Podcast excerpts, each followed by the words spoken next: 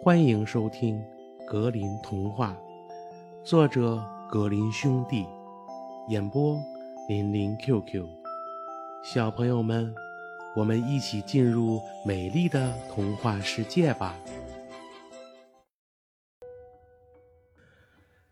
圣母的小酒杯。从前啊，有一辆装满酒的车陷在路上了。车夫使尽了全身力气，车子仍是纹丝不动地陷着。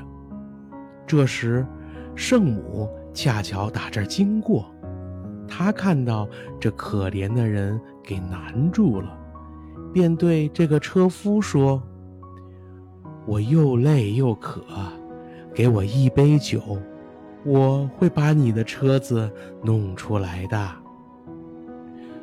呃，我很乐意啊。”车夫回答道，“可我手头没有杯子来给你斟酒啊。”于是，圣母摘下了一朵带红条的小白花，给了马车夫。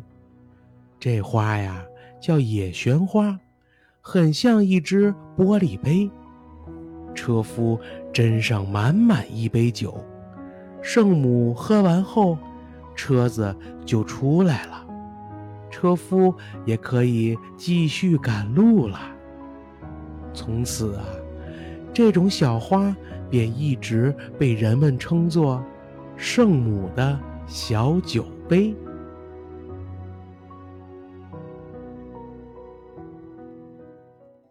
小朋友们，本集故事讲完了，感谢收听。